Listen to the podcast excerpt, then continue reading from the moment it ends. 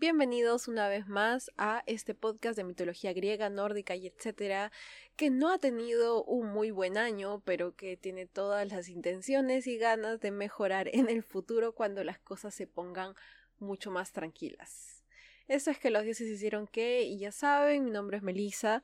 Eh, siento no haber subido episodios estas semanas, y en verdad, eh, muchas personas que me escribieron, me escribieron cosas no como, ay, ¿a qué hora vuelves? No, sino como que ya ya sé cómo eres, ya sé. Así que no te creo, pero igual te voy a esperar.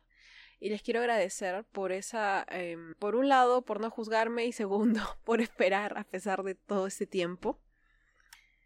A fin de año, amigos, a fin de años todo vuelve a la normalidad. Así que esperen, tenganme un poco de paciencia y muchas gracias por seguir aquí.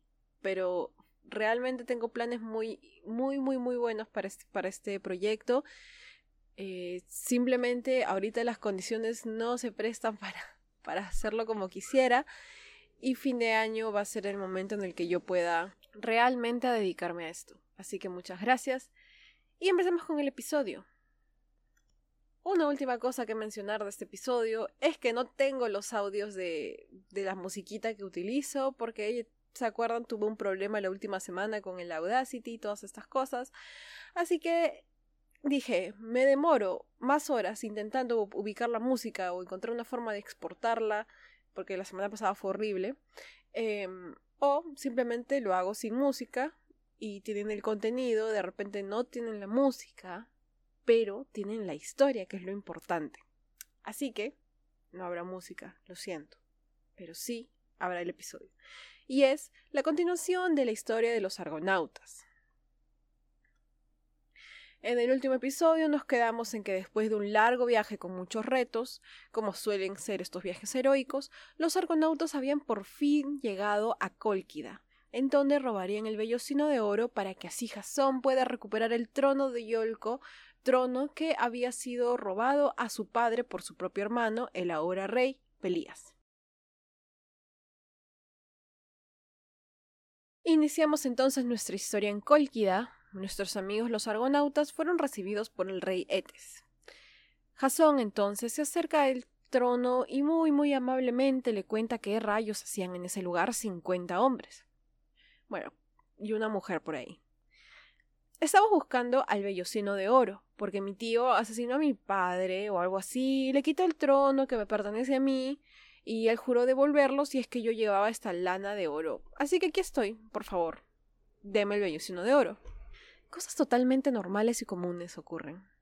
Ahora, el rey Etes tenía también su pasado tormentoso, y es que sí, sorpresa, a él también habían llegado los oráculos. Un oráculo le había dicho que si alguien aparecía para robarse el vellocino de oro, un oráculo le había dicho que alguien aparecería para robarse el vellocino de oro, y que eso acabaría con su reino. Y sabemos que hay dos cosas que los reyes no pueden lograr alejarse de. Y esos son los oráculos ni de sus tronos. Matan a sus hermanos por sus tronos, así que no es algo que quieran soltar con facilidad. El rey Etes entonces acepta entregar el vellocino de oro, pero no sin antes ponerle unas tareas a Jasón. Si él cumple esas tareas, el vellocino será suyo sin mayor problema. La primera tarea entonces sería domar en un solo día dos toros de pezuñas y cuernos de bronce con la boca en llamas. Eh, justo yo vi a la vuelta de mi casa uno de esos. Y la segunda tarea, bueno, no sé si la segunda tarea, pero con estos toros tendría que forzarlos a arar un campo que estaba consagrado a Ares y allí plantaría dientes de un dragón. Estos dientes darían fruto unos feroces guerreros. Jasón debía de acabar con esos guerreros. Y claro, la segunda tarea sería acabar con ese mm, dragón, serpiente, un monstruo que nunca dormía, que era aquel que guardaba el vellocino de oro. Entonces, como que tiene que morir, ¿no? No lo va a lograr. Tareas muy lindas, sencillas, no muy bonitas todo. Atenea y Hera, que son súper chismosas, estaban al tanto de la situación y decidieron auxiliar a Jasón. ¿Por qué razón? no tengo idea, en verdad actúan de formas muy impredecibles los dioses. Sin embargo, la ayuda de estas dos no intervendría en este momento, sino la de Afrodita. La diosa del amor había puesto su mirada en la hija del rey Etes, Medea, y a través de una poción de amor o simplemente influenciándola logra hacer que Medea, de un momento a otro, sienta un amor incandescente por Jasón. Ahora, ¿qué tenía de especial Medea? Medea era una hechicera. Sí, sacerdotisa de Hécate, sobrina de mi causa Circe, aprendió sobre la magia a muy temprana edad y era conocida por estas habilidades. Gracias a Afrodita, entonces, Medea sintió estas ganas incontrolables de amar a Jasón y lo visitó una noche en su tienda. Después de lo que yo asumo eh, un par de días muy apasionados, o bueno, tal vez fue una noche nada más, no lo sé, los dos se juraron amor eterno y Jasón prometió casarse con Medea una vez regresaran a Yolcos. Como Medea quería regresar rápido, decidió entonces ayudar a su prometido. Medea le dio a Jasón una poción mágica que lo hacía invulnerable al fuego, además de que le proporcionaba una fuerza sobrenatural. Al día siguiente, el rey junto a su séquito acompañaron a Jasón a aquel campo dedicado a Ares, y en él soltaron a los toros que bueno, hay que darle las gracias por haber encontrado esos toros, porque si la, si la tarea, si, porque si no, la tarea hubiese durado muchísimo más tiempo. Jasón sigue las instrucciones de Medea para utilizar las pociones y todo el mundo quedó sorprendido porque para ellos la fuerza que estaba mostrando en esos momentos Jasón era suya propia. Eh, sin mucho esfuerzo, Jasón logra someter a aquellas bestias toma por el cuello a ambos toros y los fuerza a realizar los surcos en la tierra para después lanzar los dientes de dragón. Inmediatamente todos los asistentes podían ver cómo de aquellos huesos emergían enormes guerreros esqueléticos con armaduras, lanzas y espadas. Jasón esperó y esperó. El ejército de guerreros estaba completo y buscaban atacar. Pero Jasón era más vivo o sea, literalmente estaba vivo y los otros eran medio zombies, o sea, eran medio sonsos. Él tomó una piedra y la lanzó al centro del grupo de esqueleto. Inmediatamente, ellos voltearon hacia ese sonido confundidos de quién había sido el que lanzó aquella piedra.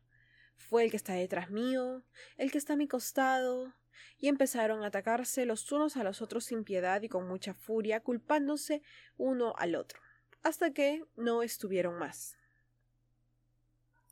El rey Etes estaba furioso, como puede esperarse. Pero aún faltaba una parte del trato. Si Jasón quiere el vellocino de oro, debe derrotar a aquel que lo guarda. Como ya les dije, es un enorme dragón serpiente que nunca dormía. Guiados por Medea, todos se dirigieron al bosque en donde estos dos, el vellocino y el que lo guardaba, se encontraban. ¿Cómo haría Jasón para acabar con él? Para empezar, no hay que mirarlo. Aquel monstruo tenía poderes de hipnotización o algo similar, por lo que Medea le advirtió a toda la tripulación evitarle la mirada. Siguiente, con sus poderes mágicos logró influenciar a aquel monstruo y terminar por dormirlo, para que así sin mayor esfuerzo, Jasón pueda tomar el vellocino de oro y retirarse de la escena del crimen. El rey sin embargo, no se quedaría tranquilo. Él trata de incendiar la gran nave Argo, pero justo cuando prendía su fósforo, llega Jasón impidiendo que incineren a la nave parlanchina. Así, más rápido que un zabala, esos que comen y embalan, subieron todos a la nave junto a Medea, porque ella sabía que su traición no sería perdonada y que no quedaba más para ella en esas tierras. Ya llevan el vellocino de oro a Yolcos. Ahora, el rey Etes no se rendiría todavía y mandaría a su hijo a... Lo siento, Apsirto Apsirto o Apsitro, una cosa por ella, manda a su hijo con un ejército en contra de la nave. Y aquí va a ocurrir una de dos cosas. Van a escoger ustedes la que quieran, porque así es la mitología. La versión que más les guste, esa es ya. Una versión dice que Medea, sin importarle que fuera su hermana, manda a degollar a Absirto. Y a que sus restos fueran esparcidos este, por todo el, mar y el campo de batalla para que así se retrase la persecución.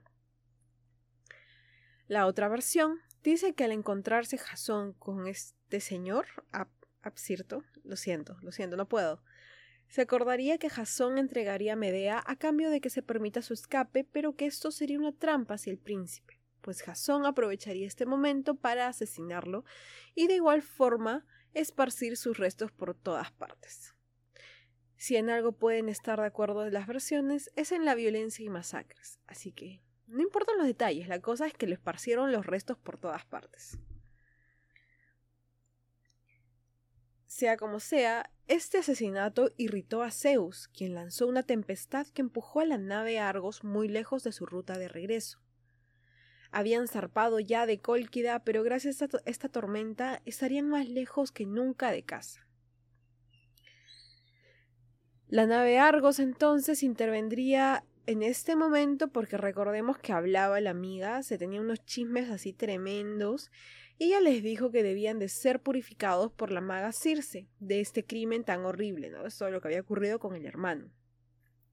Así que necesitaban su limpia porque tienen muchas vibras negativas después de este último asesinato. Además que lo que pasó con Zeus, no sé, le han hecho una amarre a todos los argonautas. Es importantísimo acudir a esta bruja para que los ayude. Circe, un amor, los acogió en su palacio y tras una entrevista con Medea, que era su sobrina, acepta purificar a Jasón, pero no al resto de los expedicionarios. Las varas de varas, mi causa Jasón. ¿ah? Así, la nave volvió a partir tratando de retomar su camino a casa y tuvieron que pasar por Italia meridional, en donde atravesaron el mar de las sirenas. Felizmente, no murió nadie, porque Orfeo se encargó de cantar una melodía tan bella que encantó a las mismas sirenas. No quisieron matar a ningún marinero, muy lindas ellas. Avanzaron un poco más por el estrecho de Sila y Caribdis y pararon en, una, en un par de islas hasta llegar a la isla de Corcira, en donde el rey Alcino los acogió con mucha amabilidad como se suele hacer con los visitantes. Esto ya lo ha dicho, creo. Creo que he usado esa expresión antes y no me he dado cuenta. Ustedes sabrán.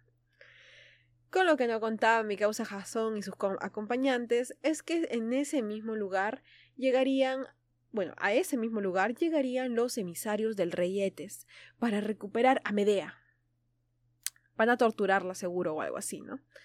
Pero la cuestión es que no la quieren, así como esté. No, ni viva muerta, no, no. Hay cosas más importantes que la vida, que la muerte. Cosas, no sé, como... ¿Es virgen o no? Sí, eso es lo más importante que puede hacer una mujer con su vida en estas épocas. Ellos solo se van a llevar a Medea si es que es virgen. Si no era virgen, entonces no la querían y Jasón se podía quedar con ella. Tantas cosas que, que disectar de, de solamente esto. Aparentemente Jasón se entera de, de toda esta cuestión y si no había ocurrido hasta ese momento, con más motivos, él y Medea estuvieron juntos en cuerpo y alma para que así no se la pudieran llevar. Qué fácil de resolver este, este, esta situación. ¿no? O sea, se hacen el viajezazo solamente para llevársela si es que es virgen y si no, van a retirarse con mucha tranquilidad. Tengo tantas, tantas, tantas cosas que, que, decir sobre esto. ¿Cómo sabían que era virgen o no? Para empezar. Bueno, ahí quedó esa historia. Los argonautas parten nuevamente tratando de regresar a Yolcos, porque todavía falta. Bueno, bueno fuera que mis amigos aquí lleguen rápido a su casa, pero sabemos que esas historias no pueden ser así de sencillas porque no serían aburridas, ¿no? ¿Se imaginan? Así como que cuando uno quiere ir a algún lugar y toma su carrito, llega al lugar y ahí se acabó la historia, no vende. Y la mitología tenía que ser fantástica, ¿no? Ellos enfrentarán muchas más tormentas y obstáculos. En una oportunidad tuvieron que arrastrar a la misma nave con sogas tirando con sus cuerpos por tierra firme por doce días, para poder llegar hasta el lago Tritonis, en donde el dios de ese lago, Tritón, les mostró una salida al mar y así pudieron continuar hacia Creta. En ese lugar, en Creta, les espera un ser súper lindo, amable, muy bueno. Su nombre era Talo. Es un monstruo, hijo de Festo. Más que hijo es como una obra, pues fue creado por Festo. Y no es ni lindo ni bueno, ¿no? Es una bestia, así es, es horrible, es, es malvado, etcétera, etcétera, ¿no? Al detectar que la nave se acercaba, el monstruo le cerró el paso arrancaba gigantescas rocas y las lanzaba sobre ellos. La bichota de Medea, que hasta este momento es la que ha cargado sobre sus hombros toda esta expedición de inútiles a estos 50 hombres que en realidad se buscan más problemas que soluciones, siendo realistas, sin ella no habrían logrado nada de lo que hicieron, desde que llegaron a Colquidas. O sea, seamos realistas, amigos. Medea es la que ayudó a que tomaran el vellocino de oro, la que les está salvando el pellejo más de una vez. Y en este momento no se va a quedar, o sea, va a activar de nuevo sus poderes. Em, entonces la bichota de Medea, frente a la amenaza de este monstruo, logra detectar una vena vulnerable en el tobillo del monstruo a lo Aquiles. Y enviando visiones engañosas, logra que el propio monstruo se hiciera daño en ese lugar hasta que dejó de moverse. Es como que una, supongo que una línea donde, se, donde llegaba la señal del monstruo, ¿no? Ya se malogra, ya el monstruo ya no reacciona.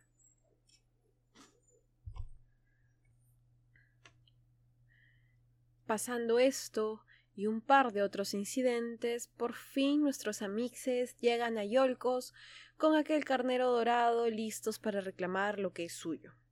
Bueno, de Jason, en verdad. No sé el resto qué cosa espera. Así que ya vayan, vayan avanzando, vayan a sus casas. Como es de esperarse, el rey Pelías no tenía ni intención de cumplir con lo que había prometido. A lo Heracles, él esperaba que esas misiones lo mataran, pero simplemente no contaban con su astucia y ahora tenía que cumplir a lo que él se negaba rotundamente. Aquí mi amiga, nuevamente la bichota de Medea, interviene una vez más. Ella tiene una reputación ya ganada.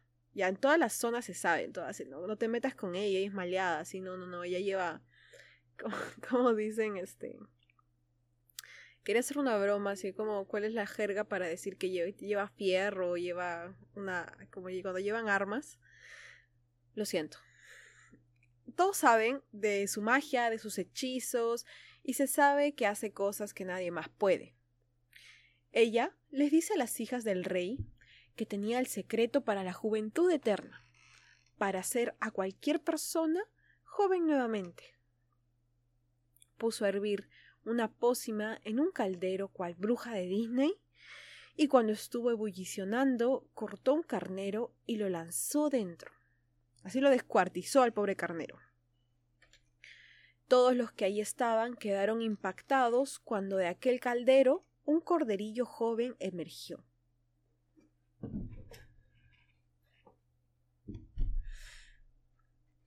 Las hijas entonces quisieron que pasara lo mismo con su padre, que sea joven, coqueto y próspero de nuevo. Así que cuando menos se lo, esperaba, fueron y descuartizaron a su padre. Se procedió con el hechizo, y las hijas esperaron, esperaron y esperaron. Pero Pelías nunca regresó. Los súbditos de aquel reino no se iban a rendir y, y proclamaron al hijo de Pelías, Acasto, como el nuevo rey. Todo bien, pero resulta que Acasto amaba su vida y no quería meterse con la bestia que era Medea. Ni acercarse le quería, así que no los mataron, pero sí los desterraron de aquel lugar. O sea, el trono nunca se lo devolvieron a Jasón. Literalmente hizo todo ese llanto por nada. Y así, termina esta historia. O sea, realmente termina así. No tuvo el trono mi causa Jasón. Lo que sí fue que él y Medea fueron felices por siempre. No mentira, eso tampoco pasó. Se mudaron a la ciudad de Corinto, en donde vivieron mucho tiempo felices, sí, pero resulta que Jasón a partir de aquí ya no es mi causa. Ya, es un desgraciado y realmente le llegó a la punta del pie que Medea haya abandonado a su familia y todo lo que acabamos de oír que hizo Medea. Literalmente le salvó la vida mil veces. No le interesó y el señor se puso a babosear por la hija del soberano de Corinto. Se llegaron a Corinto y se enamoró. Se enamoró babeando por la chica que era más joven y ese es el problema. Se resalta mucho que Jasón deja a Medea por una chica más joven. Así, abandona a Medea, quien huye hacia Tebas, y lo que ocurre con ella después es una historia más larga porque se la pasa huyendo de reino en reino por diferentes razones. No, ya eso no voy a. Eso es todo por el episodio de hoy, espero que les haya gustado mucho. Lamento la demora como siempre, pero ya saben, a fin de año van a haber cosas increíbles en este lugar. Lo, así, eso sí puedo jurarlo con mi vida. Fin de año es donde empieza el momento de este podcast. Así, todos los podcasts han, han surgido durante la pandemia y este podcast más bien ha sufrido muchísimo. Pero fin de año van a ver. Se vienen, se vienen cosas lindas, como dicen todos. Se vienen cosas muy lindas. Muchas gracias por seguir aquí y espero que estén muy, muy, muy bien de todo corazón. Chao.